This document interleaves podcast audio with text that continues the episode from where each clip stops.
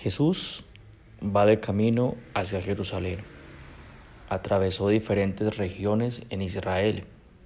Pasó por Cesarea de Filipo, Galilea, Capernaum y se encuentra cerca de Jerusalén, específicamente en la región de Judea. Es interrumpido en su camino por una gran multitud. Jesús ora por ellos. Son sanos. ¿Recuerdas? Les son presentados unos niños Jesús los bendice. Luego un hombre, joven y rico, tiene una conversación con Jesús. ¿Qué sigue ahora? ¿Qué sigue en el camino de Jesús a Jerusalén? Pues Jesús empieza a enseñar. Él aprovecha lo que sucedió con el joven rico en el episodio anterior, aquel que se fue triste, y empieza a enseñar. La multitud, los niños, los discípulos prestan atención. Bueno, y nosotros también prestamos atención. Bienvenido entonces a Mateo capítulo 20. Hoy iniciamos a estudiar Mateo 20. Por favor, toma en tu libreta de apuntes, escribes Mateo 20. Si tú tienes tu Biblia a la mano, pues por favor busca el libro de Mateo capítulo 20. Y vamos a referirnos al versículo número 1. Cita lo siguiente.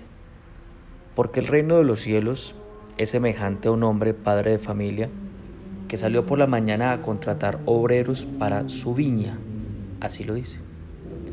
Jesús sigue hablando del tema del tema de su experticia, el reino de los cielos. El único que lo conoce, el único que nos puede enseñar. ¿A qué? Y es como si hiciera una pregunta. ¿A qué se parece el reino de los cielos? ¿A qué se parece? Él utiliza una figura humana del reino de la tierra. Y la figura humana es un hombre. Un hombre que es padre de familia, que tiene una familia. Si es padre de familia, entendemos entonces que tiene una mujer que le acompaña, una esposa, que tiene hijos. Jesús usa un hombre, género masculino, varón a la luz de la Biblia. Jesús usa la imagen de una familia para enseñarnos sobre el reino de los cielos. Es algo fácil entonces de entender para los demás en, aquellas en aquella época. Que Jesús a la hora de la familia, pues es básico. Un varón, una mujer, juntos, sus hijos. Adán y Eva, lo entendemos así. Un hombre para una sola mujer, una mujer para un solo hombre y aún todavía en nuestra época se, entiende el concepto de familia, aunque hoy más que nunca es atacada, es perseguida el concepto de familia. Y lo quieren cambiar. Ese es otro tema. Jesús usa una imagen que es la prueba. Usa la imagen de la familia. Téngalo por favor en cuenta. Yo crecí en el marco de una familia. Yo soy el mayor de tres hermanos. Tuve un hombre, un papá, un hombre de familia, y tengo la bendición de aún tenerlo con vida. De igual forma hoy tengo, tengo dos hijos, soy esposo, pero también soy padre. Jesús aprueba y usa la imagen de algo que Él creó. Él creó la familia. Él cree en la familia. En la familia constituido por un hombre, que lo vamos a estudiar el rol que asume un hombre. Dice en este versículo 1, el reino de los cielos es semejante a un hombre, padre de familia, que salió por la mañana a contratar obreros para su viña. Bueno, entonces aquí dice que este hombre salió. ¿De dónde salió? Seguramente de su casa, de su viña, ahí vive. Despidió a sus hijos, le dio un beso a su esposa y se fue temprano en la mañana y salió a buscar obreros, así lo dice. Y usa un término, contratar obreros para su viña, contrato, contratación, negociación, convenio. Este hombre sale temprano en la mañana, en la mañana, a contratar. Llega a un acuerdo con las dos partes. La primera parte, entonces, sería el jefe y la segunda parte el obrero. El padre de familia tiene una viña, si te das cuenta, un viñedo. Eh, la experticia de este hombre es esto, se dedica a algo en específico, tiene una especialidad, se focaliza en algo. Qué importante. Se especializa en el tema de la siembra, la cosecha uvas para un producto. Un producto puede ser la misma uva, puede ser el mosto, puede ser el vino, qué sé yo. Este padre de familia sostiene a su familia con su viña y esta es la fuente de sus ingresos o una de sus fuentes de sus ingresos, al menos en este que nos plantea aquí, esa es la fuente de ingresos. El mismo entonces es el que va y hace contratos, no tiene intermediarios. Este hombre tiene habilidades entonces para contratar, va, da la cara, busca, conviene con ellos, busca a quienes hombres. Versículo 2. Y habiendo convenido con los obreros en un denario al día, los envió a su viña. Este padre de familia hizo un convenio, un contrato con un grupo de obreros. El convenio es que les iba a pagar por un día de trabajo un denario. Esa es la medida. Después de llegar a un acuerdo, de tener un contrato claro, los envía a su viña. Allá van los obreros, reciben instrucciones y empiezan a trabajar. Pasa el tiempo Miremos el versículo 3. Saliendo cerca de la hora tercera del día, vi a otros que estaban en la plaza desocupados. Versículo 3. Entonces el padre de familia sale nuevamente a buscar más obreros, solo que ya no lo hace en la mañana. Dice que ahora lo hace cerca a la hora tercera. La hora tercera en el calendario judío, traduciéndolo a nuestras horas, serían nuestras nueve de la mañana. Quiero darte un dato interesante. Jesús fue crucificado a la hora tercera. Marcos 15, 25 dice, era la hora tercera cuando le crucificaron. Entendemos entonces que este padre de familia salió y entonces contrató los primeros obreros en la mañana. ¿Cuándo fue la mañana? Pues fue las 6 de la mañana, el primer horario judío. 6 de la mañana, aquí la tenemos. Y este segundo grupo, él regresó por un segundo grupo de trabajadores a nuestras 9 de la mañana. 6 de la mañana es cuando amanece en Israel y anochece a las 6 de la tarde. Entonces regresó por más trabajadores a las 9 de la mañana. Estos otros trabajadores estaban en la plaza, qué sé yo, tomándose un café, jugando dominó. Estaban desocupados, desempleados. Versículo 4. Y les dijo, y también vosotros a mi viña, y os daré lo que sea justo. Y ellos fueron. Jesús, corrijo, Jesús sigue diciendo aquí, y este hombre, padre de familia, le dice a este grupo, y también vosotros a mi viña. Escucha con detenimiento lo que dice. Le dice, id, pero no le dicen, vayan a mi viña, y también. Esta palabra es clave. También. Si les dice también, es porque sabían quién era este hombre.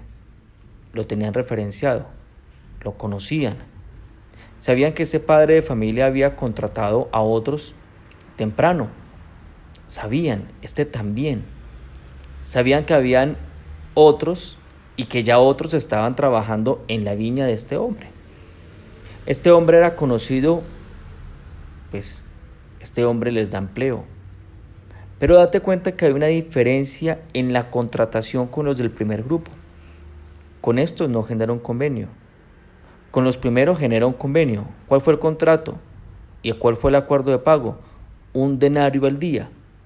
Pero con este segundo grupo solamente les dice, yo les daré lo que sea justo. No les dice cuánto les va a pagar. Este segundo grupo de obreros entonces eh, podríamos decirlo, ellos podrían aceptar o rechazar la oferta de su Señor, de este padre de familia. Pero este trabajo, pues evidentemente no había algo claro del pago y eso puede generar resistencia. Yo que voy a trabajar desde las 9 de la mañana hasta las 6 de la tarde y este hombre con qué me va a salir. No. Pues aquí no se fijó un acuerdo como los del grupo número uno este segundo grupo se aceptaban trabajar con este hombre tenían que confiar en que el pago sería justo. ¿Justo según quién? No según yo como obrero, justo según este señor. Entonces, este grupo les tocó confiar en el patrón. Pero recuerda, este patrón no era desconocido, era conocido. Y si aceptaban es porque habían escuchado buenos comentarios de él. De lo contrario, pues no hubiesen aceptado trabajar. Si este, este señor tenía fama de ladrón, que contrata gente y no paga, pues evidentemente no hubiesen ido con él. Finalmente estos hombres lo aceptan, confiaron y fueron a trabajar a lo que el copatrón consideraba que era lo mejor. Entonces recapitulemos. Quiero compartir contigo para culminar este primer episodio del día de hoy, ya mañana seguimos en el próximo episodio, recapitulemos sobre las características de este hombre de familia, resumámoslo. Primera característica importante de este hombre, de esta característica de un hombre, es un hombre de familia, es un primer punto. Es un hombre que cree en la familia, se compromete, asume compromisos.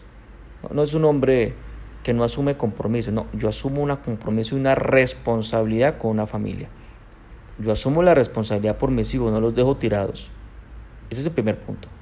Segundo punto, este hombre es responsable, es trabajador. Tercero, es un hombre sale a trabajar desde muy temprano en la mañana. Que sea trabajador no quiere decir que madrugue. Este hombre trabaja desde temprano. 6 de la mañana salió el sol. Él no estaba en la casa cuando salió el sol, ya estaba en la plaza buscando los obreros. Cuarta característica. Conoce su tierra, conoce su vid. Para contratar y para dar instrucciones, pues él tiene que conocer su trabajo. Él ha de generar una organización. Él tiene que tener una estructura, un orden de materiales. ¿Dónde está la tierra? ¿Dónde están los abonos? Él debe tener un plan de trabajo para cada día, un objetivo diario para cada jornalero. Quinto, sabe firmar acuerdos. Es un hombre de negocios. Sabe qué es un contrato. Contrata y asume la responsabilidad de un pago. Sexto, es un hombre que cuenta con recursos financieros para contratar y para pagar. El trabajo del obrero no genera un rédito inmediato, lo entenderás. Los réditos se van a dar cuando haya la venta del producto. Y los obreros no fueron contratados para vender, fueron contratados para trabajar en la vid, no, no contrata así nomás. Tiene claro cuánto tiene de recurso y cuánto le puede pagar a cada uno. Eso es claro. Y se compromete. Y no, no va a contratar a alguien y no sabe cómo le paga. No, este sabe cómo lo hace. Séptimo, es un hombre que escogía su grupo de trabajo. Sabe qué es lo que necesita y escoge a cada uno de ellos para un fin, para un propósito. Sabe sabe qué actividad tiene cada uno y qué recurso necesita. Esto, es gestión de proyecto. ¿Qué tiempo de inicio, qué tiempo fin? Octava característica. Es un hombre que tiene un buen nombre. Su reputación era muy buena. Para que los del grupo 2 le crean, pues tiene que tener buena reputación. Y novena característica. Este hombre logra algo, que las otras personas le crean. Es un hombre que inspira y transmite confianza. Insisto, los obreros del grupo número 2 no tenían un contrato para poderlo demandar, no tenían un compromiso de pago, pero confiaron en este hombre. No es un hombre que desconfían, no es un zorro, entre comillas, en los negocios, no, no, es alguien que da la cara y en su forma de hablar y su forma de proceder transmite confianza. Hasta este momento entonces, hemos encontrado estas características de un hombre. ¿Cómo ve Jesús a un hombre referenciado? ¿Cuál es la referencia y cuál es el, digamos, nivel de un hombre? Masculinidad. Revisemos entonces si tenemos algún área de nuestra oportunidad, algún área que tengamos floja, débil, para que la trabajemos. Y tengamos estos nueve puntos como referencia. Bueno, vamos a estudiar más, evidentemente. Pero hasta este momento en estos cortos versículos hemos encontrado estos. Así ve, así se ve un hombre desde el reino de los cielos. Hoy en día existen otros, entre comillas, modelos de hombres, de cómo es un hombre, pero aquí tenemos el modelo del reino de los cielos. Acompáñame y hagamos esta oración en esta mañana. Gracias Padre por la oportunidad que nos das de compartir este tiempo. Siempre nos enseñas. Qué valor la de este hombre. Hoy comprendo una vez más el valor y el sentido que tú le das a la familia, a la responsabilidad que tenemos por la familia, protegerla, mantenerla, hacerla multiplicar, desarrollar, enseñar. Hoy entendemos el valor que tú le das al trabajo, que tú, mi buen Dios, amas, que nosotros no estemos desocupados, que trabajemos. Gracias, porque nos enseñas a llegar a acuerdos. Gracias porque tú con esto nos enseñas cuál es nuestra referencia, en qué tenemos que trabajar y cómo podemos ser hombres cada día más, no en la luz de un modelo cultural, no en la modelo de un estereotipo, sino un modelo conforme al reino de los cielos. Te pido tu bendición entonces para esta mañana, en el nombre de Jesús. Amén y amén.